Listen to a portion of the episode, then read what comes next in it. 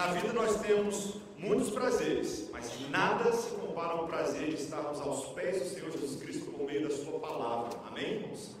Amém. Nós vamos fazer isso exatamente agora, abrindo a palavra do Senhor em Lucas, capítulo 19, versículos 28 até o final do capítulo, versículo 48.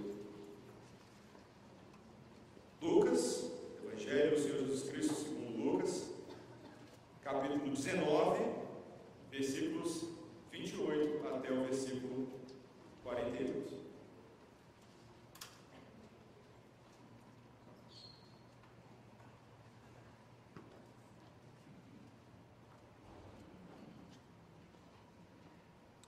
A palavra do Senhor diz assim, irmãos.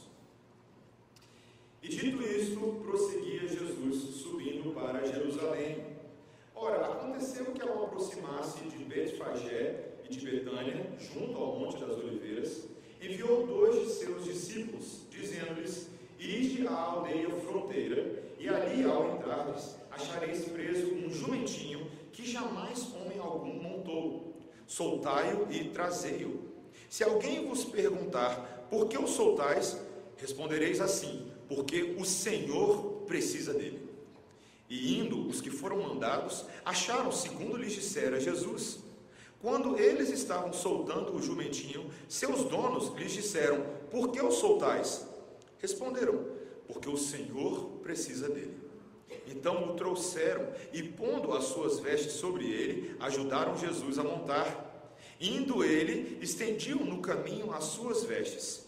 E quando se aproximava da descida do Monte das Oliveiras, toda a multidão dos discípulos passou, jubilosa, a louvar a Deus em alta voz por todos os milagres que tinham visto, dizendo: Bendito é o Rei que vem em nome do Senhor.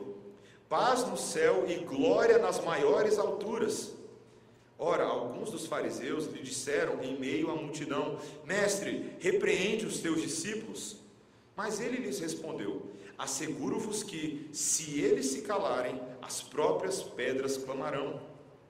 Quando ia chegando, vendo a cidade, chorou e dizia: Ah, se conheceras por ti mesma, ainda hoje, o que é devido à paz mas isto agora oculto está oculto aos teus olhos. Pois sobre ti virão dias em que os teus inimigos te cercarão de trincheiras, e por todos os lados te apertarão o cerco, e te arrasarão, e aos teus filhos dentro de ti, não deixarão em ti pedra sobre pedra, porque não reconheceste a oportunidade da tua visitação. Depois, entrando no templo, expulsou os que ali vendiam dizendo-lhes: Está escrito: A minha casa será casa de oração, mas vós a transformastes em covil de salteadores. Diariamente, Jesus ensinava no templo, mas os principais sacerdotes, os escribas e os maiorais do povo procuravam eliminá-lo. Contudo, não atinavam em como fazê-lo, porque todo o povo, ao ouvi-lo, ficava dominado por ele. Essa é a palavra do Senhor. Vamos orar mais uma vez, irmãos. Senhor, nós te louvamos nessa noite pelo santo evangelho de Cristo Jesus, declarado, afirmado, confessado diante de nós pela pena do médico Lucas, inspirado pelo Espírito Santo, para nos anunciar a Cristo, a verdade que liberta, a verdade que transforma. Dá-nos graça para compreendê-la em nome de Jesus. Amém. Eu vou ler uma profecia para vocês. Posso? Posso? Preste atenção na profecia. Vou saber. Nem tudo que é ouro fulgura, nem todo vagante é vadio. O velho que é forte perdura, raiz funda não sofre o frio. Das cinzas um fogo há de vir, das sombras a luz vai jorrar. A espada há de nova reluzir o sem coroa há de reinar. Quem foi que falou isso? Interessante, né? Essa é uma antiga profecia traduzida por Bilbo Bolseiro, o famoso hobbit da saga O Senhor dos Anéis, no livro O retorno do rei. Talvez você não tenha ideia do que eu esteja falando, e ao falar isso, eu estou só confirmando alguma coisa que já ouviram as pessoas, que é, essa igreja de vocês aí é muito intelectual, vocês gostam das coisas diferentes. É a forma das pessoas dizerem que a gente é meio nerd. Ah, acontece um pouco aqui na redenção. Ah, mas esse livro, mesmo que você não tenha lido e você não tem obrigação de lê-lo, seria muito bom se você o fizesse. É uma ficção, na verdade, uma trilogia do famoso Tolkien. Ah, uma ficção que tem paradigmas cristãos, e essa profecia especificamente trata de um personagem importante no livro que é Aragorn, filho de Arathorn, um personagem fictício ah, que é um dos principais protagonistas. Ele é um guardião ah, do norte. E quando nós somos apresentados a, Aragorn, só para você que não leu o livro, para você saber, ah, logo no primeiro livro, ele é apresentado como Passo Largo. Ele encontra com os hobbits que acabaram de sair ali do, da região do condado. Ah, e ele é um misterioso guerreiro. Ah, e ele é convocado para ajudar hobbits, principalmente o Frodo, eventualmente na Sociedade do Anel, a destruir o Anel e derrotar o poder de Sauron. E no primeiro momento você não dá muita coisa para o Aragorn. Sim, ele é habilidoso, ah, ele é bastante misterioso, mas à medida que a narrativa vai se desenvolvendo, esse homem, por meio das suas virtudes, sua sabedoria, sua coragem e bravura em salvar os seus inimigos, sua destreza e sua habilidade na batalha, ele passa a mostrar que há muito mais nele do que os olhos podem ver. As evidências apontam de que ele não é um mero coadjuvante na história, mas de que ele de fato é um dos personagens principais, como o último livro da saga acaba mostrando. Vai aí o spoiler para você que ainda não leu. Ah, mas essa profecia acaba mostrando que ele era o verdadeiro herdeiro do grande rei Isildur, um pretendente legítimo ao trono de Gondor e de Arnor. E no final das contas, ah, no final do livro, ele é coroado como o rei Elessar Telecontar, a pedra élfica de Gondor. Uma história muito bonita, para quem já leu a história antes. E por que, eu estou falando de Aragorn? Porque eu acho que Tolkien capturou bem nesse personagem um, uma tipificação, uma tipologia parecida com a jornada do nosso Senhor Jesus Cristo. Muitas pessoas, quando conhecem Jesus, ah, no primeiro estágio do seu ministério, não dão muita coisa para ele. Certo? É um homem de palavras interessantes, é um homem que, notadamente, começa a chamar atenção por alguns supostos prodígios e milagres, mas à medida que o Evangelho de Lucas e os outros evangelhos vão nos contando a narrativa dele, de fato, suas virtudes, sua sabedoria, sua bravura, sua autoridade mostram que há muito mais nele do que os olhos podem ver. Este é o verdadeiro Rei do universo. As pessoas podem ter alguma opinião sobre ele, como a gente vê nos nossos dias. Muitos creem que Jesus Cristo traz algum valor por meio da sua ética, por meio das suas pérolas de sabedoria, mas a sua jornada nos mostra características singulares daquele que é o dono e governador das nossas vidas. Ele não é um homem qualquer, ele tem o direito, por direito dele, de governar sobre nós. E essa narrativa que nós estamos lendo hoje, esse trecho do Evangelho, é um convite para que nós o conheçamos, mas, sobretudo, para mostrar que o alvo da nossa salvação é que nós sejamos transformados na imagem dEle, para que no esplendor da Sua majestade nós encontremos a maneira de sermos transformados, as virtudes e as características que caracterizam a vida de todo cristão e deve caracterizar os nossos grandes alvos e metas de vida. E assim nós mesmos, à medida que somos transformados na imagem do Filho e conformados ao Filho de Deus, poderemos nos submeter ao governo dele sobre nós e cooperarmos com o seu reinado eterno que se inicia neste mundo. Existem quatro características transformadoras do nosso rei, que o nosso rei exibe, que nós devemos cultivar nas nossas vidas nesse texto. Nós vamos ver a humildade deste rei, a compaixão deste rei, o zelo e a doutrina. Humildade, compaixão, zelo e doutrina. Quatro coisas que nós precisamos aprender Primeiro, a identidade do rei, a partir do versículo 28, que nos diz: E, disse, e dito isto, prosseguia Jesus subindo para Jerusalém. Enfim, o livro de Lucas começa a culminar no ponto clímax do ministério de Jesus, o seu retorno a Jerusalém. Neste período era a época da Páscoa dos judeus, e a essa altura do campeonato, o rei Jesus Cristo já era bastante conhecido, sua fama havia se espalhado. E este rei é chegado agora, neste momento, a Sião, a cidade da aliança de Deus com o seu povo. Mas Jerusalém, neste momento, tinha uma relação política com Roma, ela estava sob ah, o governo dos romanos como província. Ah, e os romanos tinham muitas práticas para como receber suas realezas e seus dignatários. Toda vez que chegava alguém importante na cidade, a liderança política e religiosa da cidade ia até o portão para recebê-lo. Era uma prática. O povo se trajava com ornamentos adequados para a ocasião. Aquele dignatário, ele, se era bem conhecido, como era o caso, era ah, honrado com discursos ah, feitos em nome da cidade, expressando o seu privilégio de receber a visita daquela pessoa tão importante. Sabe quando alguém chega em, em cidade pequena, aí todo mundo ah, tem que fazer um discurso para dizer como é importante que você venha visitar a nossa cidade? Era muito comum naqueles dias. Entretanto, Jesus não foi recebido dessa forma. Essa não foi exatamente a maneira como as pessoas responderam no primeiro momento, mas também nem a maneira como o próprio Senhor Jesus Cristo aprontou a sua própria chegada. Em primeiro lugar, essa distinta entrada de Jesus, ela tem a ver com um propósito da antiga aliança. Ao fazer o que o Senhor Jesus Cristo vai fazer agora, ele está cumprindo expectativas e profecias messiânicas a seu respeito. A primeira coisa que ele dá ordem aos seus discípulos é para que eles vão num vilarejo fronteiriço com Jerusalém e busquem ali um jumentinho que estava amarrado num certo poste. Que informação curiosa. Né? O Senhor Jesus Cristo vira para eles e pede essa informação. Como é que o Senhor Jesus Cristo sabia desse tipo de coisa? Claramente, se mostra aqui um conhecimento onisciente do Senhor Jesus Cristo a respeito de algo que ele precisava fazer. E os discípulos lá foram e acharam o jumentinho do jeitinho que ele falou que eles iam achar.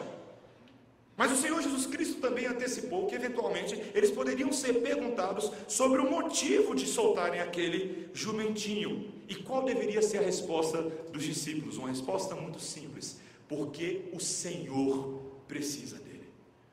O título Senhor é o título messiânico. O verdadeiro Deus precisa dele. Não tem discussão. Esse jumentinho é para ele, esse jumentinho pertence a ele.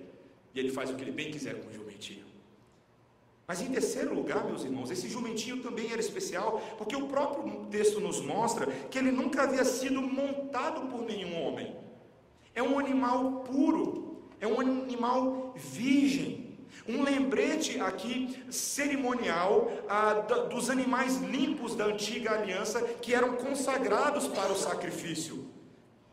O uso santificado deles. Veja como o Senhor Jesus Cristo aqui está usando de um simbolismo para mostrar que este rei que agora adentra a cidade não é um rei como qualquer outro, é um rei há muito esperado, um rei da antiguidade, um rei que agora, neste momento, está cumprindo aquilo que a palavra de Deus diz. Os seus discípulos ah, preparam um jumentinho, colocam as próprias roupas de Jesus, e à medida que Jesus vai rumando para a cidade, suas vestes são colocadas no caminho, a multidão passa à frente e passa a celebrar os grandes feitos e milagres que antecediam aquele que agora chega em Jerusalém. E a uma só voz eles declaram: Bendito é o Rei que vem em nome do Senhor, paz no céu e glória nas maiores. Essa linguagem da multidão, ah, ela é sintetizada no mesmo ah, no Evangelho de Mateus que fala do mesmo evento com a palavra Osana nas alturas, que significava justamente isso: paz e glória a Deus. É uma entrada muito diferente, meus irmãos. Essas linguagens evocam o anúncio angelical daquele que traria paz na terra, aquele que de fato colocaria a glória em Deus e não nos homens. o anúncio que o anjo fez aos pastores, aquilo foi cantado, aquilo foi exaltado, aquilo foi motivo de adoração. Esse rei era um rei diferente, meus irmãos. Quando um conquistador chegava na cidade, um rei, esse dignatário fazia questão de exibir a sua glória. Muitos desses conquistadores militares, esses reis, ah, entravam nos seus cavalos imponentes, geralmente eram cavalos brancos ah, e muito poderosos. Eles também traziam consigo seus troféus militares, os despojos e as conquistas da batalha. Eles traziam os cativos, as pessoas que foram conquistadas. Mas Jesus não entra num cavalo de guerra, ele entra num jumentinho que simbolizava a paz. O jumento era o, o, animal que simbolizava paz, até porque talvez o jumentinho não tenha muita condição de fazer o que um cavalo de guerra faz. Ele era bem pacífico. Meus irmãos, que coisa impressionante. O Senhor Jesus Cristo traduz um tipo de reinado diferente, de uma expectativa diferente que os próprios judeus tinham. O Senhor Jesus Cristo está cumprindo detalhadamente e minuciosamente uma profecia que havia sido dada por Zacarias há 520 anos atrás, entre agosto e dezembro de 520 a.C., quando o povo de Israel estava na iminência de ser liberado do exílio babilônico. Zacarias, há tantos anos atrás, havia dito: Alegra-te muito, ó filha de Sião, exulta, ó filha de Jerusalém, eis aí te vem o teu rei, justo e salvador, humilde, montado em um jumento, num jumentinho cria de jumenta. Isso é impressionante, meus irmãos. Esse alinhamento da profecia bíblica com os eventos que aqui acontecem, dizem que a virtude do nosso rei, em primeiro lugar, é uma virtude de paz. O nosso rei, ele é um rei que anuncia a paz de Deus. Muitas pessoas ah, no nosso mundo hoje são pela paz, não é verdade? Você conhece pessoas assim? Começa com o movimento dos hippies na, década de 60 e 70, e hoje em dia tem um monte de gente que é paz e amor. Ah, que o grande objetivo do mundo é a paz, o amor, a convivência harmônica. Eu estou acompanhando as notícias. Ah, mundiais aí sobre os problemas raciais, sociopolíticos nos Estados Unidos, por exemplo, e outras partes do mundo. E o grande discurso dos nossos dias é: precisamos de paz e harmonia entre as pessoas. Mas a paz que o Senhor Jesus Cristo oferece é diferente, porque a guerra da qual ele está falando é uma guerra diferente. Não é meramente uma guerra entre os homens, mas é a guerra entre Deus e os homens a inimizade que acontece entre eles por causa do pecado que veio para interromper esta, este relacionamento. Aquilo que nós tínhamos com Deus foi quebrado por causa da nossa rebeldia, da transgressão da lei de Deus. E os homens deste mundo podem até achar que estão em paz, mas estão de fato em guerra com o seu Criador, por causa do, do pecado que os separa. Mas Jesus Cristo, meus irmãos, veio anunciar a verdadeira paz a paz que Ele dá e o mundo não conhece, a paz que nos reconcilia com o nosso Deus. Essa é a paz que Ele veio oferecer. E é por isso, meus irmãos, que o cristianismo não pode ser comparado a nenhuma outra religião desse mundo que visa meramente trazer uma sensação de alívio e de paz interior, porque nós estamos falando de paz real, não apenas paz sentimental. Estamos falando de uma verdadeira reconciliação daquele que tem poder para, na sua carne no seu sangue, nos religar com Deus. É isso que ele veio anunciar. Mas o nosso Deus também é o Deus da humildade. O Senhor Jesus Cristo ah, não chama a atenção dos homens por aquilo que eles consideram ser valoroso, mas a verdadeira simplicidade na sua humildade. Ele não está atrás dos holofotes das celebridades desse mundo ou do reconhecimento da mídia. Ele não carece dessas coisas, pois a sua glória é a verdadeira glória, que homem algum lhe pode reputar. Meus irmãos, isso nos ensina algo impressionante, uma virtude que nós devemos buscar e cultivar diante do Senhor. Tantas vezes nós achamos que o nosso valor está na percepção dos homens a respeito da nossa importância. A gente se maqueia demais nesse mundo, não somente as mulheres, todos nós. Tem muita maquiagem. Nós queremos ser percebidos, nós queremos ser valorizados, mas ignoramos a nossa verdadeira identidade diante do Senhor, se é que nós cremos no Senhor.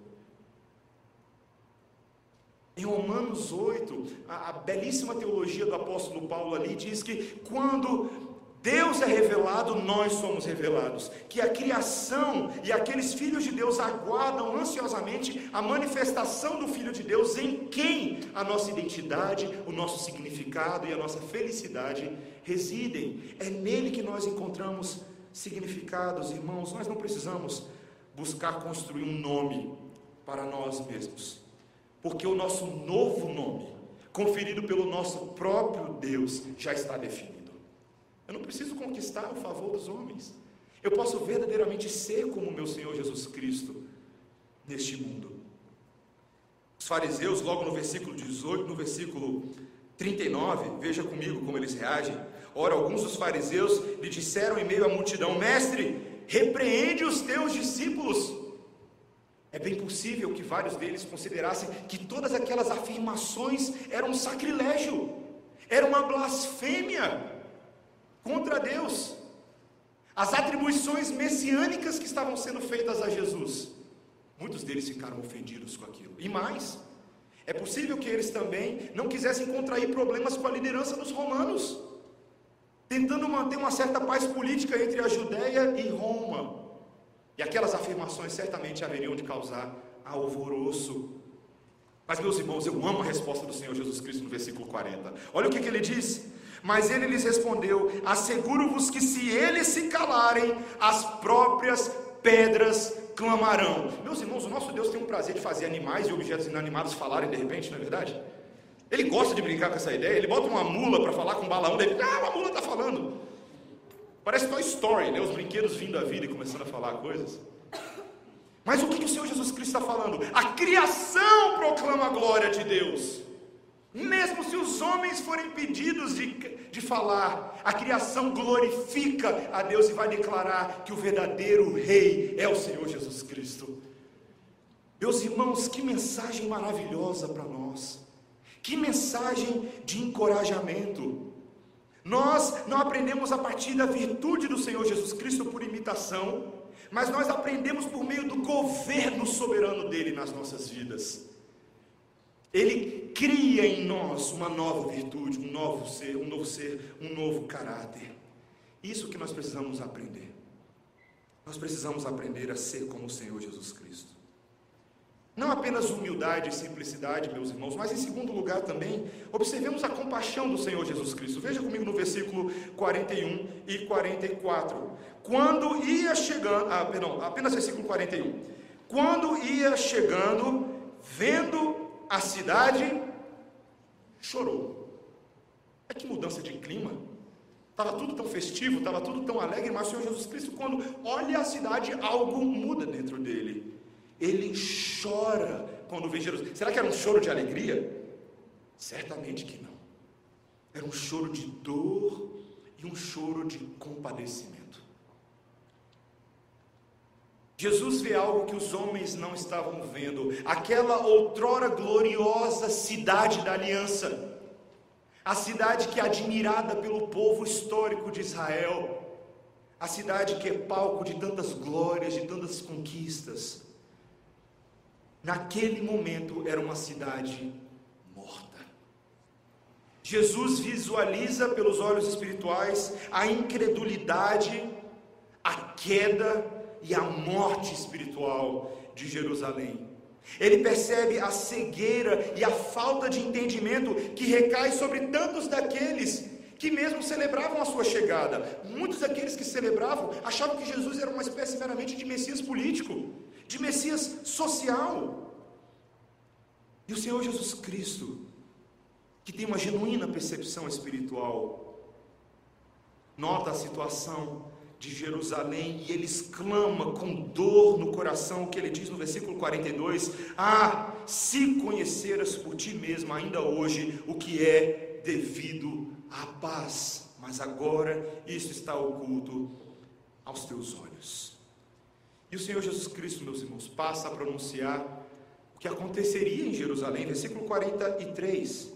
Pois sobre ti virão dias em que os teus inimigos te cercarão de trincheiras e por todos os lados te apertarão o cerco.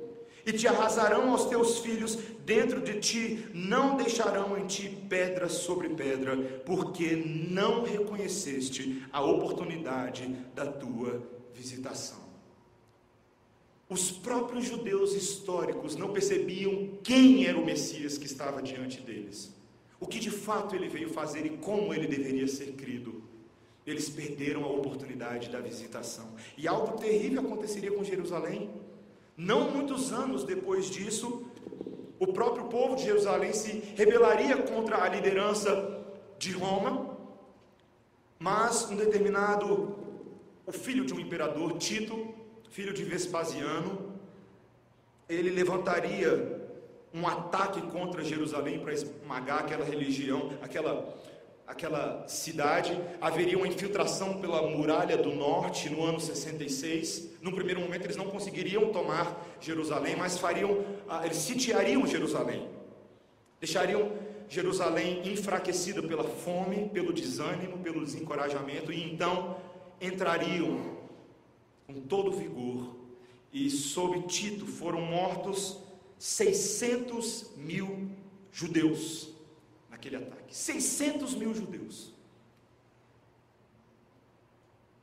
Tudo, meus irmãos, porque eles rejeitaram o Messias. Esse texto é bem claro, meus irmãos, que a rejeição do Messias não leva à neutralidade. Uma pessoa que dizendo, não, eu não quero Jesus, eu não quero essa opção, eu prefiro as minhas opções, ela não está neutra diante dos olhos do Senhor. O Senhor Deus não aceita que o filho dele seja rejeitado, porque o filho dele só pode ser adorado nesse universo. Isso causa ira no Senhor e punição.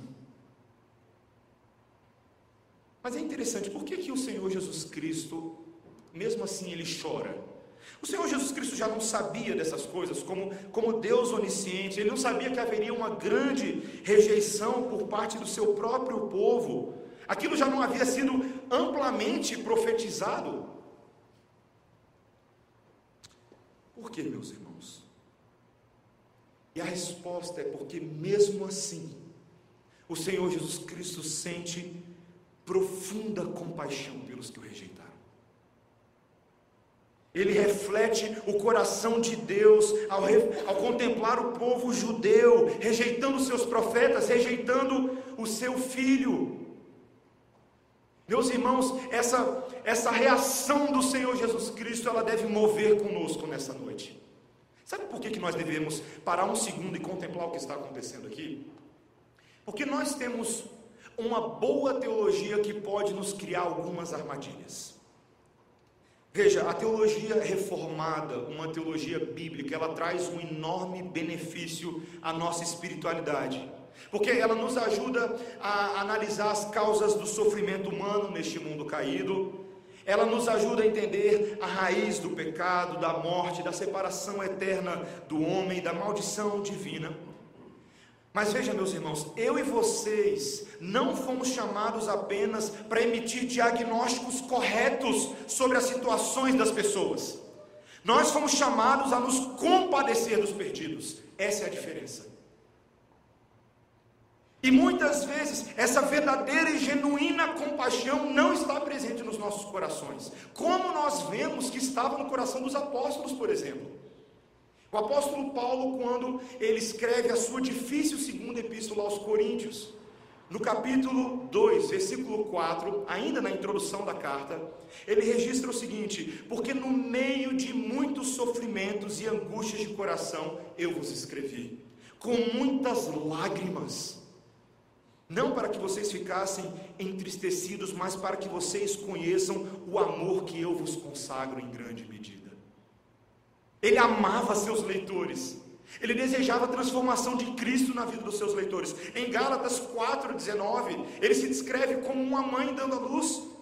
Quando ele diz: Meus filhos, por quem sofro dores de parto, até Cristo ser formado em nós. Você já viu uma mãe dando luz? Ela chora bastante. Meus irmãos, é verdade, sim, a gente precisa ter hombridade e coragem para confessar o nosso pecado diante do Senhor. a igreja do Senhor Jesus Cristo nos nossos dias é culpada de uma tremenda insensibilidade com a perdição e o engano de muitos. Isso não nos dói mais. Muito pelo contrário, muitos fazem chacota, fazem brincadeira da cara daqueles que supostamente se dizendo cristãos estão sendo enganados por falsos mestres, por falsas, falsos ensinos e doutrinas, por heresias, em vez de levantarmos essas pessoas em orações regadas com lágrimas diante do Senhor. Orações que se compadecem dos enganados e dos perdidos.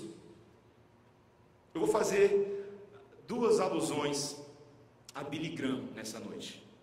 Billy Graham, que muitos conhecem, grande evangelista do século XX, um dos maiores de todos, e apesar assim de ter tido seus erros teológicos, algumas questões um pouco complicadas, foi um homem de Deus um homem consagrado a Deus, e realmente é um homem que inspirou a muitos, e por meio dele o Senhor alcançou a muitos. E o Billy Graham, entre tantas coisas boas que ele falou, ele falou uma coisa que eu nunca esqueço num livro que eu li dele há muitos anos atrás. Ele falou o seguinte: sem compaixão não há ação.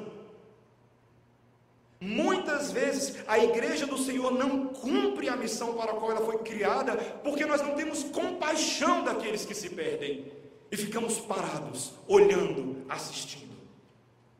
Meus irmãos, é hora de nós orarmos para que o Senhor derrame e constrange os nossos corações com compaixão, porque a compaixão do Senhor Jesus Cristo o levou a se entregar pelos perdidos.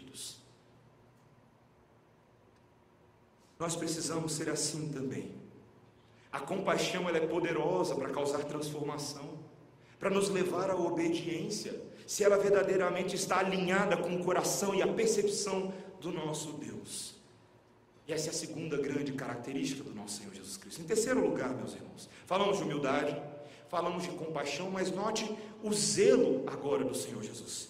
Nos versículos 45 e 46, quando nos é dito: depois, entrando no templo, expulsou os que ali vendiam dizendo-lhes: Está escrito: A minha casa será casa de oração, mas vós a transformastes em covil de salteadores. Apenas para uma explicação exegética, muitos desses aqui, muitos de nós, quando lemos, achamos que essa é aquela vez que ele entrou e expulsou as pessoas do templo. Lembra quando ele usou chicote, ele derrubou tudo e expulsou? Não é a mesma ocasião. Aquela foi no início do ministério de Jesus e essa é uma segunda ocasião no final do ministério de Jesus. Você pode perceber isso pela cronologia de Lucas, de Marcos, Mateus e João.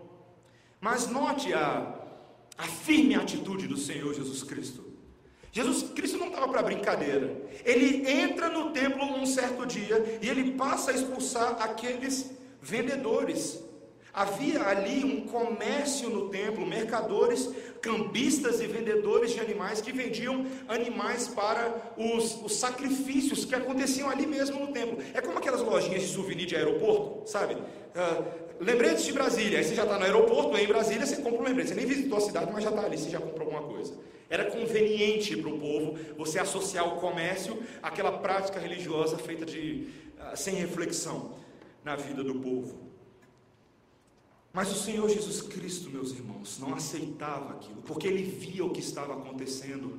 Ele se refere ao que aquela prática como ah, um grupo de pessoas que transformou a casa de Deus num covil de salteadores ou de ladrões. Era um comércio escuso, um ambiente deturbado. Meus irmãos, mais uma vez o Senhor Jesus Cristo demonstra as características de um verdadeiro rei ao restaurar o propósito dos espaços que Deus criou. E aqui ele está mais uma vez cumprindo uma profecia do Antigo Testamento, Isaías 56, 7, aquela passagem do servo sofredor, que fala que a casa do Messias seria uma casa de oração. Meus irmãos, o Senhor Jesus Cristo, ele é zeloso ele age de uma maneira ah, como nós tantas vezes não agimos. Eu acho que a palavra zelo não é uma palavra que descreve bem as gerações dos nossos dias. Nós não somos muito zelosos. A pós-modernidade torna a gente muito relativo para tudo. É tudo de acordo com o nosso sentimento do momento, com as nossas emoções do momento. Mas o Senhor Jesus Cristo era um homem que tinha prioridades na sua vida. Ele sabia que aquela casa era casa de oração. Quantos de nós conhecemos hoje em dia lugares que supostamente são lugares de culto, mas a última coisa que se faz lá é cultuar a Deus? Não é verdade? Nós temos sido colocados no mesmo saco de homens que transformaram o espaço para adoração a Deus em casas de show, boates, tudo gospel, então é aceito, né? Na cabeça deles, tudo gospel, é para Deus. Lugares de barganha financeira feita do púlpito com as pessoas que estão sentadas. E o Senhor Jesus Cristo abomina essa Uh, outro dia, conversando com um jovem, ele, ele me perguntou se. Uma pergunta curiosa. Falou assim: o Senhor Jesus Cristo não era meio legalista? O que você quer dizer com isso? Não, ele era muito cri-cri com as coisas. Falei, você só acha que o Senhor Jesus Cristo é cri-cri com as coisas porque você e eu não damos valor a nada neste mundo. Este é o nosso problema. Nós não estamos mais acostumados com pessoas que têm disciplina, que têm zelo, que têm ordem, que têm prioridade na sua vida. Essas pessoas nos parecem estranhas, metódicas demais, sistemáticas demais. Não observamos a grande virtude da disciplina que havia na vida do Senhor Jesus Cristo em restaurar o local de culto. Meus irmãos, o nosso Senhor exibe isso com muita clareza. Isso andava de mãos dadas com a compaixão dele. As coisas não são desconectadas aqui. O Senhor Jesus Cristo, ele era zeloso com a sua compaixão. Ele era um homem diligente em demonstrar sensibilidade à situação das pessoas. Ah, eu e minha esposa passamos por uma situação ontem um pouquinho complicada. E tem que contar, né? Minha esposa tava, foi fazer compras, ela estava com uma amiga nossa aqui da igreja, e tem uma moradora de rua na nossa quadra, que ela é muito problemática, ela dá bastante problema. Minha esposa estava com a Melissa no carrinho, ela estava andando, e gratuitamente essa moradora de rua pegou uma lata e jogou na cabeça da minha esposa. Gratuitamente. Débora me liga chorando, aquele negócio todo vem aqui, e nós chamamos a polícia. Ah, ela é um problema recorrente na quadra. E, e nossa, nosso coração é: precisamos dar um jeito nisso, precisamos chamar a polícia, ela precisa ser levada para a delegacia, precisamos registrar queixa, porque se ninguém registrar queixa, nada vai ser feito, porque ela precisa ser tirada das ruas. Temos que colocar num centro de, uh, de tratamento psiquiátrico, porque ela tem problemas psicológicos severos. Todas essas coisas são importantes. Mas, meus irmãos, compaixão significa me perguntar: será que eu tenho orado por essa moça? Eu posso dar um jeito social na vida dela, mas só o Senhor Jesus Cristo pode transformar essa mulher. E a diligência em sermos compassivos e zelosos significa também fazer tudo aquilo que está de fato ao nosso alcance naquilo que nos parece bom pelos princípios da palavra, para promover a Cristo na vida das pessoas, para orar por elas, para evangelizá-las, para permitir que elas tenham acesso ao conhecimento da verdade que liberta da escravidão de Satanás na qual elas se encontram nesse momento. Meus irmãos, o Senhor Jesus Cristo era humilde, ele era zeloso, ele era cheio de compaixão mas ele tinha uma doutrina também que atraía. E assim nós fechamos com os versículos 47 e 48. Diariamente Jesus ensinava no templo, mas os principais sacerdotes, os escribas e os maiorais do povo procuravam eliminá-lo. Na iminência da morte que se aproximava, o Senhor Jesus Cristo não para de cumprir a sua missão. O texto nos diz que diariamente ele ensinava no templo. Essa era a rotina do Senhor Jesus Cristo. Essa era a vocação para a qual ele veio neste mundo, para fazer a vontade de Deus conhecida, e ele fazia isso com zelo. Ele fez isso no início do ministério dele, ele fez isso no meio do ministério dele, e ele fez isso no final. O zelo dele se demonstra em não permitir que as circunstâncias terríveis que se aproximavam, como a sua própria morte, impedissem ele de cumprir à risca aquilo que Deus o chamou para fazer. Jesus Cristo era uma pedra no sapato dos maiorais do povo. Sabe por quê, meus irmãos? Porque ele não parava. Sabe quando você quer alguma pessoa, sabe uma pessoa que fica te irritando e você tenta fazer com que ela pare de qualquer maneira? O Senhor Jesus Cristo não parava. Ele não parava. Quanto mais ele era perseguido, quanto mais ele era caluniado, mais ele anunciava o reino de Deus. Os homens tentavam fazer de tudo para impedi-lo. Mas o texto encerra dizendo, no versículo 48, contudo, eles não sabiam como fazê-lo, porque todo o povo, ao ouvi-lo, ficava dominado por ele. A doutrina do Senhor Jesus Cristo exercia uma influência, uma irresistibilidade que atraía as pessoas para tudo que ele ensinava, de tal forma que elas ficavam fascinadas, absortas, boquiabertas diante das revelações que ele fazia. Os fariseus não queriam perder popularidade com o povo, então eles toleravam aquilo. Meus irmãos, o que é impressionante é que todas as coisas que nós estamos lendo neste texto, todas as ações de Jesus, não são meramente corretas, mas elas são prazerosas, elas nos atraem, elas exercem sobre nós um poder de nos dominar, porque essa palavra tem condições de fazer isso.